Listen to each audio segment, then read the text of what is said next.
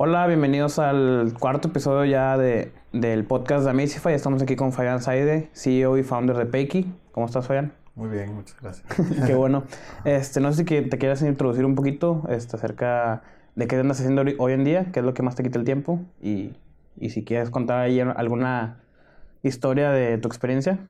Claro. Este, bueno, pues mi nombre es Fabián Saide. Este, he sido emprendedor casi toda mi vida. Eh, tuve ahí unos momentos débiles que decidí entrar al mundo corporativo y me di cuenta que no era el, era el camino del mal. Este, este, no, la verdad he sido emprendedor toda mi vida desde chiquito, o sea, me monto chiquito, pues, secundaria, no sé, este, eh, teníamos una regla en, en mi casa que en verano era o trabajas con tu abuelita en unas tiendas en el centro de ropa o este pones tu negocio. Buenísimo.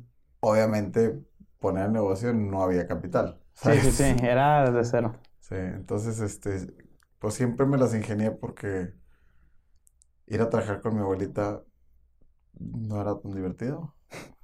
Este era este pues estaba prácticamente en ventas en la tienda, pero pues siempre me enseñé a cómo administrar mi propio tiempo y cómo crecer mi propio negocio. Entonces, pues, desde muy chiquito traté de este, emprender un par de veces y, hasta eh, pues recientemente eh, inicié Peiki. Peiki viene siendo mi quinto startup. Ok. Este, dos de ellos me fue muy bien. Dos de ellos me fue muy mal. Este, entonces estamos en el desempate que creo que, vamos a ganar. No, muy bien, muy bien. Y bueno, pues te platico así, eh, un poquito breve de cómo empecé ya más serio en este mundo emprendedor. Yo soy abogado, este, estudié Derecho. Bueno, me gradué de Derecho hay que descartar la estudiada porque eso no, no hubo mucho. Este, fui a clases. Este, Me tomaron asistencia. Tomaron asistencia. Entregué tareas, pero no, no estudié mucho, la verdad. Y bueno, pues me recibí de Derecho este, y decidí empezar a, a trabajar en una consultoría fiscal que se llama Deloitte.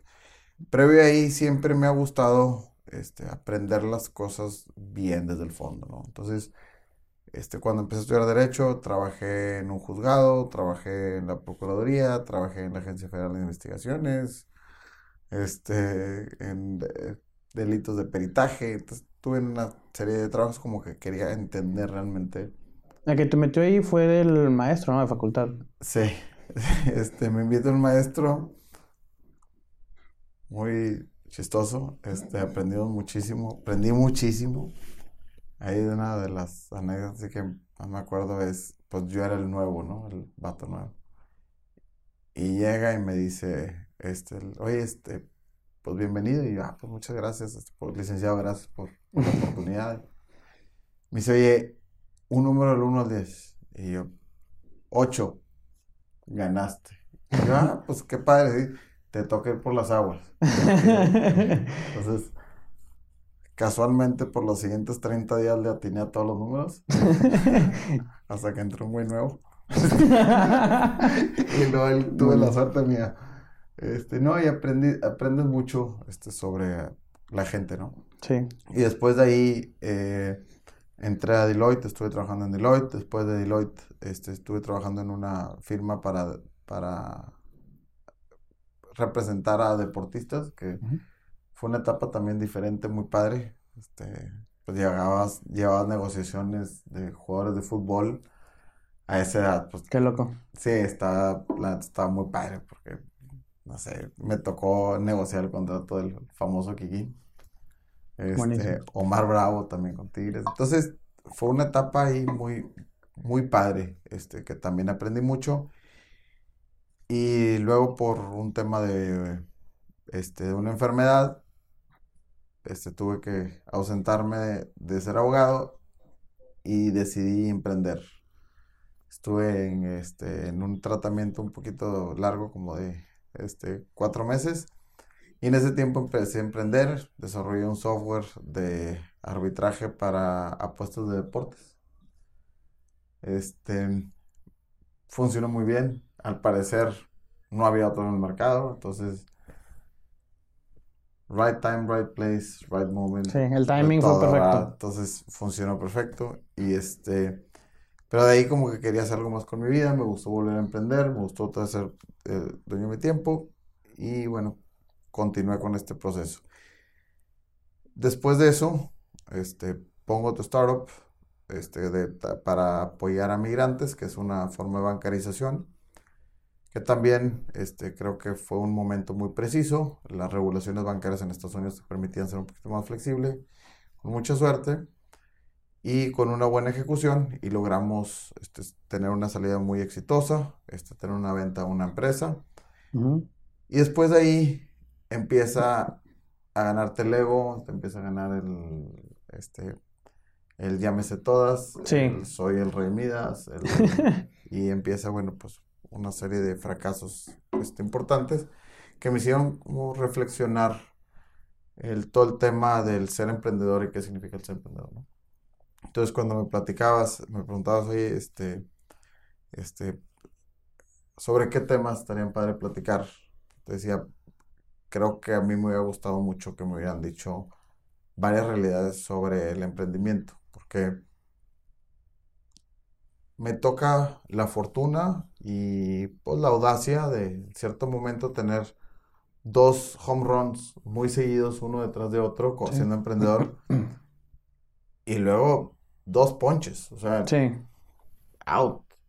Este, y luego un par de inversiones, pues, según esto, pues como yo ya me las había siendo emprendedor, déjame apoyar a emprendedores y déjame ponerles capital, pero pierdes esa sensibilidad de qué debes de, pedir, qué debes de hacer, qué Entonces, pues también no me fue bien. Entonces, este por eso me interesaba mucho y, a mí me, había ciertas cosas que me hubiera gustado aprender, que inclusive ahorita, en el momento donde estamos con, con Peiki, este, me hubiera gustado, me hubiera, me gustado que me hubieran avisado antes de, oye, ojo, con eso. ojo con esto y ojo con el otro y, y ya planea mejor esto. Entonces, básicamente te ha tocado como ver las, las dos caras de la moneda, ¿no? en, en, cierto punto al emprender. Este, y digo, ¿qué, experiencia nos puedes compartir tanto de, cosas bien que has hecho? O sea, de a lo mejor, oye, pues eh, hay que validar cierto, cierta idea, cierto producto. Este, y también de otro lado, eh, pues, ¿qué son como los consejos que dices, oye, si me hubieran dicho antes, no, no hubiera tomado esa decisión, ¿no? Sí. el... Voy a preguntar qué bien, creo el, de los este, primeros errores fue el esperar el producto perfecto, ¿no? Es, ya voy a lanzar no porque le falta una funcionalidad. Ya voy a lanzar el app no porque fíjate que cuando le piqué a la esquinita deberían de aparecer cuatro botones y aparecen tres. Y creo que muchas veces es un reflejo de un miedo de fracaso, ¿no? Entonces, tiene que estar perfecto. No, porque si lo saco y no está perfecto, no lo van a aceptar. No lo van a hacer y me voy a poner un mercado y ese mercado ya no lo va a querer usar y dices... Es ese miedo como interno, ¿no? Sal, lánzalo, no va a pasar nada, no va a pasar absolutamente nada. y el usuario que, que perdiste, no te preocupes, al ratito regresa. Si tienes un buen producto, va a regresar. Sí. Y eso es lo que tenemos que entender, ¿no? Y ese lo puedo marcar el, primer error, que a veces por esperar un producto muy bueno, haces una inversión mayor. Pones tiempos, prolongas más los tiempos, en vez de decir, oye, pues salgo y valido. Sí. Salgo y valido, funciona o no funciona, y regreso y veo si hay una opción de cambio, y si no hay opción de cambio, pues lo cierro y me voy. O sea, no, no, tiene que ser perfecto, no tiene que, tener todos los componentes necesarios, ni tiene que pues a última moda, simplemente tenemos que empezar, pensar siempre en el MVP. O sea, ¿qué, o sea, ¿qué es el core? ¿Qué es lo que estás haciendo? Hazlo, sácalo y ponlo. Y ve cómo reacciona, y conoce, y ve y pregunta, y, y conoce a tu usuario, y a ver qué quiere, y si está bien o no está bien, ¿no? Sí, ya con de acuerdo al resultado vas viendo que, Ya, que vas sí. poniendo quitando. Entonces, ese es el, el primer tema. El segundo, pues todos te platican de levantar capital, ¿no? Y, y no, el dinero es el commodity de una relación de un inversionista. Y Sí, este, enfócate, y sí, es muy padre, ¿no? Pero pensarlo y hacerlo es muy diferente. Y el día que te pasa cuando tienes un mal inversionista, dices, híjole, no hay dinero que reemplace en los problemas que puedes llegar a estar. Y te platico muy breve. En, en mi segundo startup, acepté dinero a un inversionista y el modelo de que habíamos hecho el deal entre él y yo era un modelo vesting, ¿no? Entonces, mis acciones prácticamente están en hold sí, y me las iban dando conforme al cumplimiento de metas. Para el la fortuna del negocio nos llegó una oferta de compra al, al año y ocho meses más o menos. Y, y le digo, oye, yo creo que no es momento, creo que vamos, traemos Bastante buen- atracción. bastante atra- atracción, traemos buen empuje, hemos definido bien nuestro modelo de ventas, estamos creciendo bien padre. Y me dice, inversionista me dice, pues sí, pero yo tengo la mayoría. Le dije, no, no, no. Para nada. Sí, yo sí. tengo la mayoría, nada más que está el modelo bestia. Sí, pero yo tengo la mayoría. Exacto. Entonces ahorita tú no tienes voz ni voto. Y yo decido que sí vamos a vender. Y dices, bueno, pues yo firmé ese contrato, yo soy responsable de ese contrato, pero ahí es cuando dices, oye, probablemente si hubiera sido un buen Bueno, inversionista, sí, hubiera hubiera confiado en mí, hubiera apostado en mí, hubiera dicho, oye, pues vamos a irle para adelante, ¿crees que le puedo dar? Entonces, creo que es muy importante el, el- el escoger quién te va a invertir, quién, con qué quién rol va a llevar trabajar también. Y qué rol va a llevar, sí. Entonces, porque a veces hay un dicho este, que dice, dos inversionistas es bueno, un inversionista es tu jefe. Sí. Si realmente tienes un inversionista, prácticamente estás trabajando para alguien, ¿no? Entonces, ese es el, el- el segundo aprendizaje que, que he tenido en mi vida como emprendedor. El tercero, poker face, ¿no? Y, y quiero aclarar, súper importante, don't fake it until you make it. Creo, Sí, yo no estoy de acuerdo. Puede haber ahí diferentes opiniones, pero yo no creo que fake it until you make it. Yo digo, cuando digo poker face es, tú tienes que dar una cara ante tus usuarios y ante tus clientes que eres una plataforma robusta, ¿no? Que eres una Sí, plataforma sólida, ¿no? Y confiable. ahí tienes que hacer un poquito el, el dog syndrome, ¿no? Ujú. Tú eres el patito ahí en el sí, lago tranquilito y por abajo las patas a todo lo que da, ¿no? Sí, Entonces, es como funciona la empresa. Tú de cara tienes que enseñar un producto que es viable, que funciona, que está interconectado, que es seguro, que es por adelante, make it happen. O Sí, sí, sí. cómo lo hagas, nada más resuélvelo. Este, y eh, en ese tema creo que a veces, por un tema a lo mejor cultural o, o- o de eras, de repente había un tema de hay que manejar transparencia y hay que, sí, Sí. pero también tienes que cuidar lo que es tu negocio, ¿no? Este, entonces, ese es otro buen aprendizaje.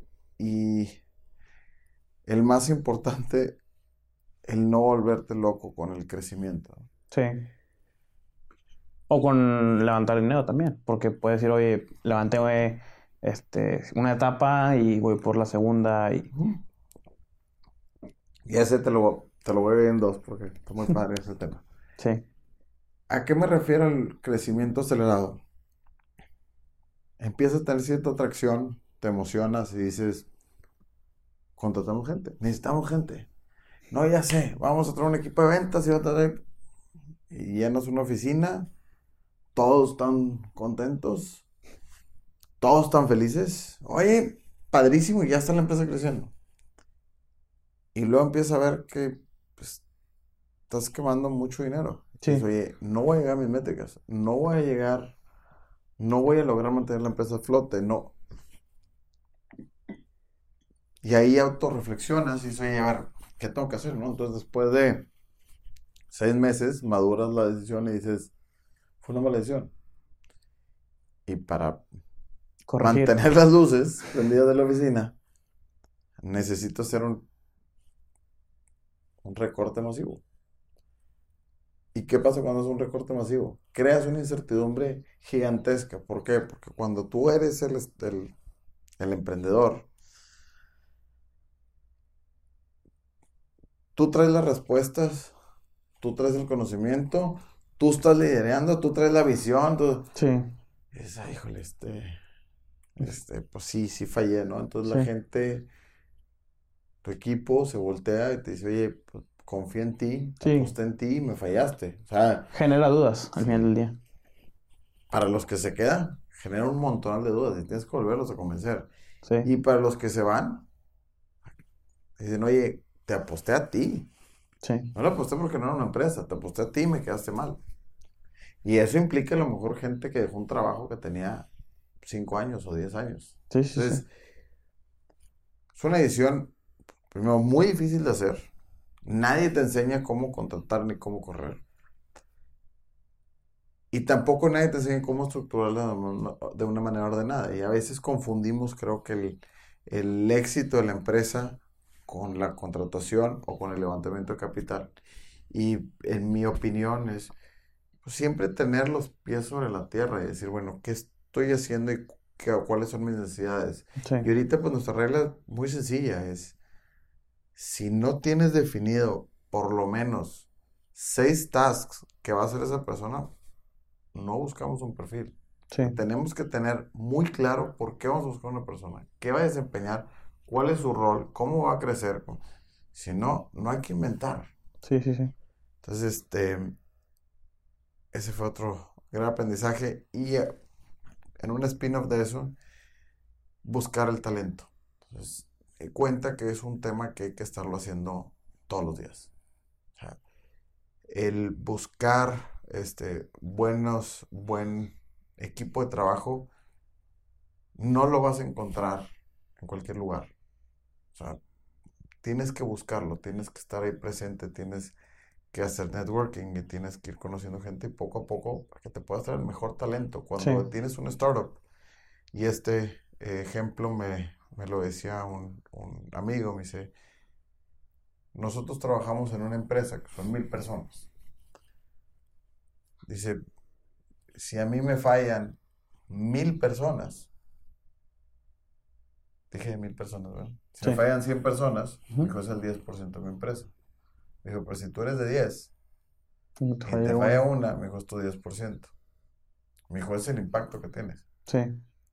O sea, y perder una persona, pues es súper perjudicioso para la empresa. Sí, sí, sí. Entonces, siempre buscar el, constantemente el, el- el saber qué perfil queremos y el estar buscando siempre el talento, que no, no vas a levantar un currículum y te van a llover. Sí. No somos Google, ni Amazon, ni nada por el estilo, ¿no? Y hablando un poco acerca de, pues también que no te coma el, oye, pues ya levanté, me está yendo bien y estoy metiéndole este capital a oficinas, a más equipo, a más gente. Este, ¿cómo es así como el, el aterrizar bien en, en qué etapa estás o, o qué es lo que sigue para no volverte loco, como- como mencionábamos? Mira, yo, yo trato, en mi opinión, creo que dejar todo a nuestro criterio, creo que es algo muy riesgoso. Yo busco siempre apoyarme. Entonces, para eso tengo mi, mi, mi board, mi consejo, y hacemos un presupuesto y dejo el presupuesto. Y si necesito hacer un cambio del presupuesto de arriba del 10%, tengo que ir al board. Sí, Y ese, esa regla la puse yo. ¿Por qué? Porque así ellos van a poder que no me vuelva loco. Sí. si realmente quiero hacer una inversión fuerte, tengo que venderla lo suficiente, tengo que trabajarle lo suficiente para venderla. Entonces tengo que valorar que valga la pena. Entonces, Sí, sí, sí. me puse ciertos mecanismos para, para siempre tratar de mantener un, un orden. Y pues el, el ser humilde, o sea, no es, no es muy difícil. Y eso muy fácil se pierde. Como decimos, la gente sube un ladrillo y se marea. Y a mí me sorprende que llegas a un evento y le preguntas a alguien cómo te ha ido. Hombre, súper bien, ya este, hice una ronda de capital y me dieron 10 millones de pesos. Ah, ok, pero ¿cómo te ha ido? O sea, ¿cómo va la empresa?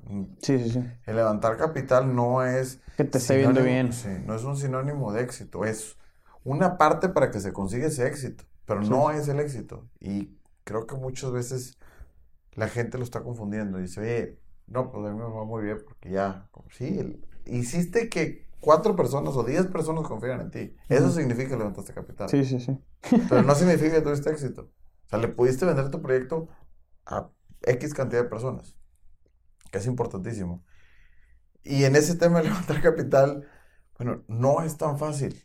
Y no es tan fácil porque hay que saber qué estamos ofreciendo, saber qué estamos vendiendo y aceptar rechazos. Sí, y, y mentalmente como emprendedor, ¿cómo, ¿cómo es la otra cara de la moneda de levantar capital? O sea, ¿cómo es, oye, pues no, de a que le pichaste no te va a levantar capital así de fácil? Son una serie de número de inversionistas, una serie de número de presentaciones. ¿Cómo es esa, la otra cara de, como del rechazo de, de inversión? ¿Cuántas veces crees que me han rechazado? Ballpark number. ¿50? ¿80? Dale más para arriba. ¿200? Ah, no tanto. ¿100? 140 pitches hecho. 140 veces me han dicho, "Mm, no soy tú, soy yo. Sí, sí, sí. sí. Este, no, no eres tú, soy yo. Bueno, este, es que la cantidad que estás levantando se sobrepasa. La tesis que tú traes es Es que estás perfectamente con mucho, nosotros. y- Y la evaluación, eh, bueno, ha sido una infinidad de, infinidad de veces que, que ha sido ese rechazo, pero ese rechazo, el levantar capital es salir a vender. Estás vendiendo tu sueño, tu idea. Y obviamente hay etapas, ¿no? Cuando sales, que es la primera etapa, yo lo que recomiendo es no salgas a levantar capital. Trata de, con lo menos que puedas, sacar un MVP, poder salir al mercado, para luego tratar de hacer tu primera ronda, ¿no? De Sí. tus friends, families and fools, ¿no? Y, y, y poder empezar a, a- a agarrar un poquito de tracción para que puedas salir a prospectar fuera de tu círculo, ¿no? Porque Sí. al final, lo que tienes que ir a vender, tienes que ir a vender tu idea. Llega un punto, este, donde ya todo funciona y donde los VCs llegan y te tocan la puerta, pero para eso, Te Pasaron- bastante. sí, tres años, cuatro años o cinco años. Y eso es otro tema que hay que dejarlo muy claro. O sea, la gente dice, no, en el próximo año voy a estar haciendo un levantamiento de 10 millones de dólares. Ah, pues qué padre. Ojalá. Ah, no, no digo que no, pero son pocos. O sea, no es un tema este, constante, no es un, un- son, no son casos de éxito frecuentes. O sea, el, el proceso normal vas a levantar y vas a batallar y no vas a tener para pagar la nómina ninguna quincena. O sea, todas las quincenas vas a decir, ¿cómo voy a pagar? Y, bueno, es parte de, es Sí. parte del estrés que vas a, vas a, vas a pasar. Y al final del camino, pues te vas a dar cuenta que dices, oye, este, pues voy bien, ¿no? O sea, pues, son los problemas normales. Sí. Y es, creo que ahí donde entra ese, a mí me encanta esa palabra grind, ¿no? Que es, híjole, aférrate, agárrate Sí, de sí. ahí, muerde y dale para adelante. O sea, no, no, no hay para atrás, porque esos problemas los vas a tener y no tengo dinero y no tengo para pagar esto y no tengo para pagar el otro. Y ya se me está acabando el, el capital y... o sea, no sé si decir esto, pero... Porque a lo mejor se pueden preocupar los de mi equipo, pero... O sea, más de una vez hemos estado a tres semanas de no librar la quincena. Sí, sí, sí. Entonces, este, pues obviamente, pues tú pones tu happy face todos los días. que ese es, Sí. ese es el, e- ese tema del, del emprendedor, ¿no? Que tú siempre Sí. tienes que ir, tú eres el motivador principal, ¿no? Sí. Entonces, parte de esos aprendizajes es, bueno, pues, ¿cuándo haces esos levantamientos? ¿Cómo sales a hacer esos levantamientos? Investiga bien quién es. A mí me decían, no, hombre, él no invierte en fintech, preséntamelo. Sí, no pues, seas sí. necio. o sea, te van- vas a ir a ganarte un no. Sí, sí, sí. Entonces, bueno, vas agarrando un poquito más de, de experiencia cada pitch, cada vez que te dicen que no, cada vez que te dicen que sí, empiezas a- a entender un poquito. Llega un punto donde ya sale solo, donde tú ya sabes qué palabras tienes que decir antes de que ellos te vengan a buscar, ¿no? Porque creo que hay un momento donde tú son dos engranes, ¿no? Entonces, un engrane es el dinero y ahí está, ¿no?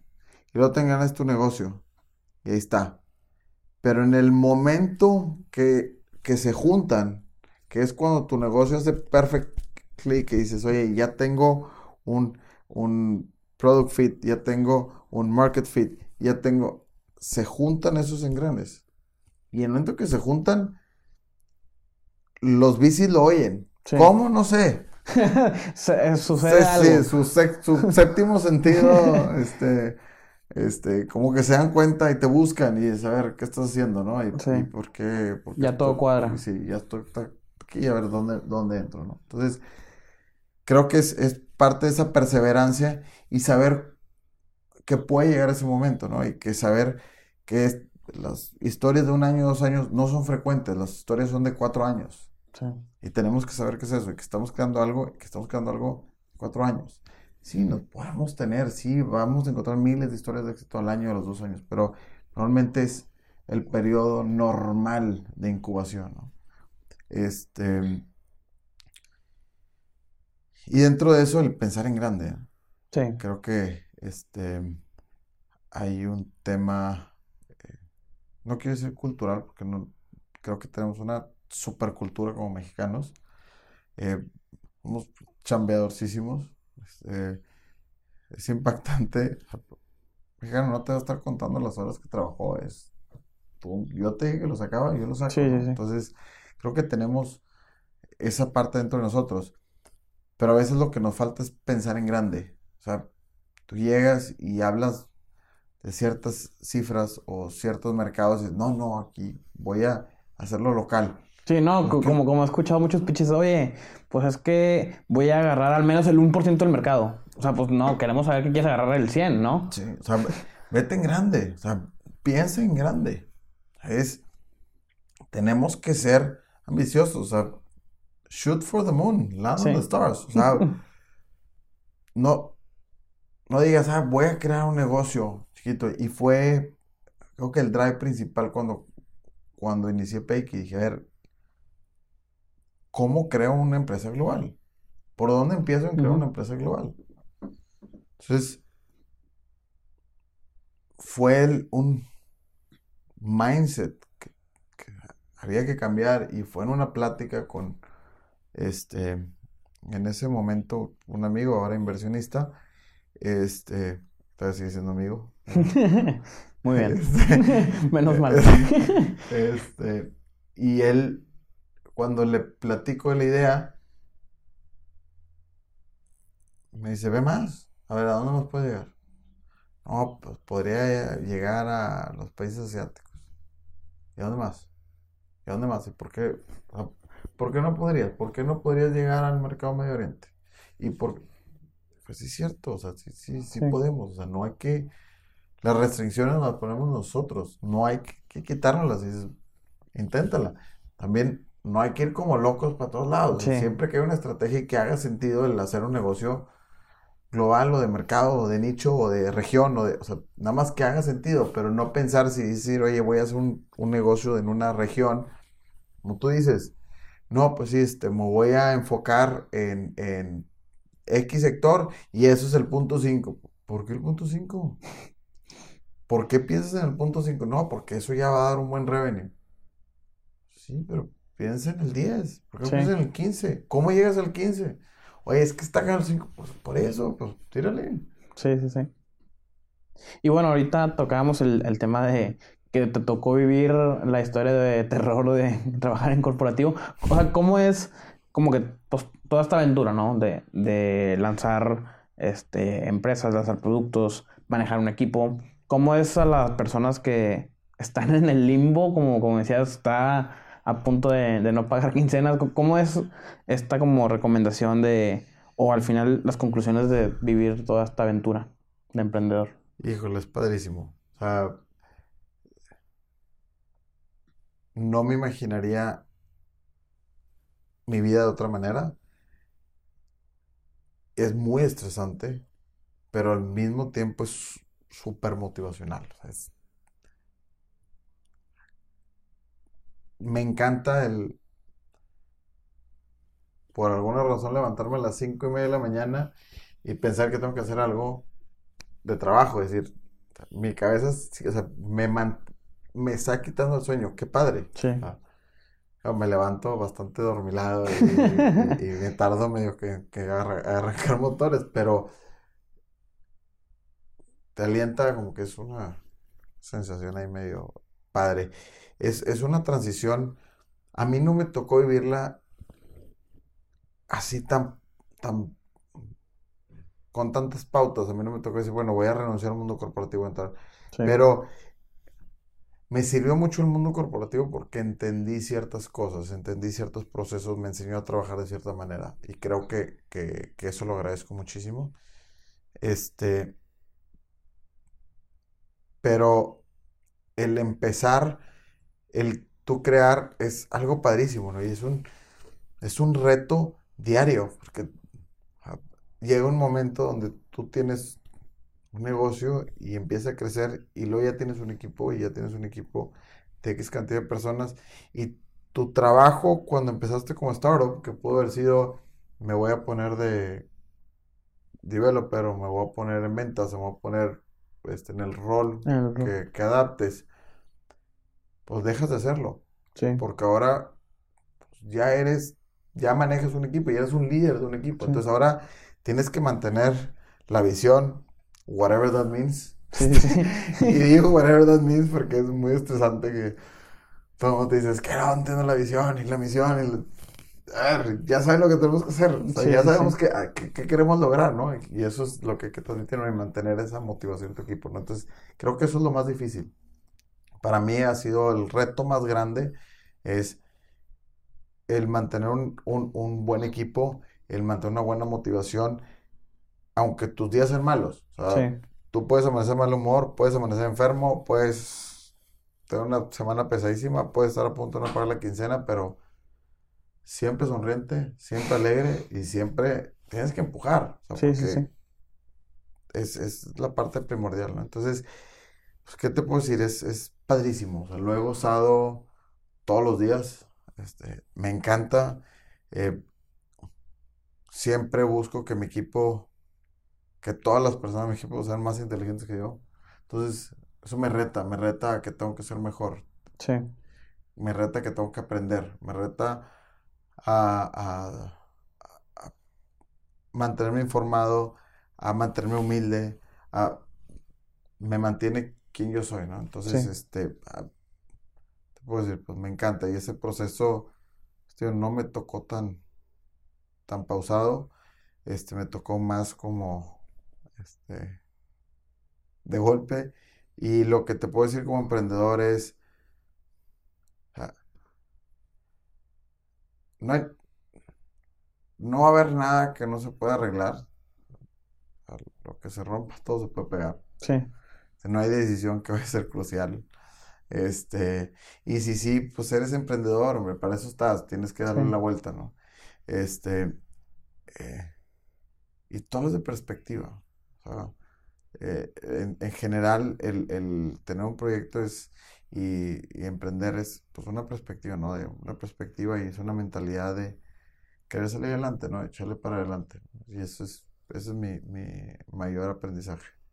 Buenísimo. Y bueno, nosotros al final de los podcasts nos encanta preguntar cosas bien raras. Entonces, si te pudieras tomar una cheve con alguna persona de toda la historia, ¿con quién sería? Híjole, ¿sabes qué? Quiero contestar esa pregunta. Pero se me hace que luego mucha gente le va a caer mal. Este... Hay muchas personas en la vida y en la historia que me interesaría conocer. Tengo que escoger a una. ¿O varias? Y estaría súper chido tener una un juevesitos con. Voy a empezar con Arjona. Ok. Winston Churchill. Buenísimo. Este. Muhammad Ali.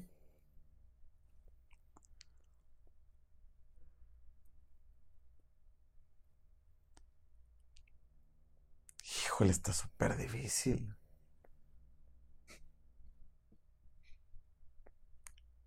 Creo que estaría mi conversación súper interesante. Este.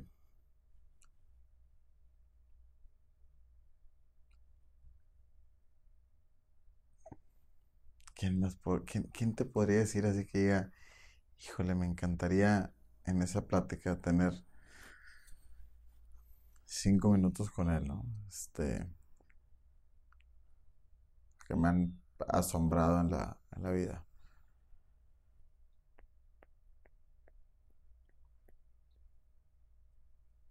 Híjole, no, no, no, no puedo tomar, no puedo tomar una decisión. Estoy pensando en mi jueves y creo que habría mucha raza. Entre ellos, Al Pacino y Robert De Niro. eh, entre artistas. Fíjate que en el lado de empresa, no sé, no te podría decir. No, este, no, no era del lado de empresa, En, la- era- en lado de era así. empresa, creo que hay gente que me ha gustado conocer. Híjole, Michael Jackson. Híjole, sí, Michael Jackson estuvo buenísimo. Este, pero así una plática muy odd, probablemente podría ser interesante. Che Guevara, Winston Churchill y Arjona. Buenísimo. y Angela Davis. Angela Davis también. Eh, híjole, yo creo que sería El perfecto un juevesito. super jueves. No sé si perfecto. Pero bien interesante. Mira, raro te lo aseguro. Va, buenísimo. Pues Fabián, muchas gracias por, por estar aquí y por darnos tu tiempo. Muchas gracias. Y bueno, los esperamos en el quinto episodio de Amazify. Gracias Muchas gracias por la invitación. a ti.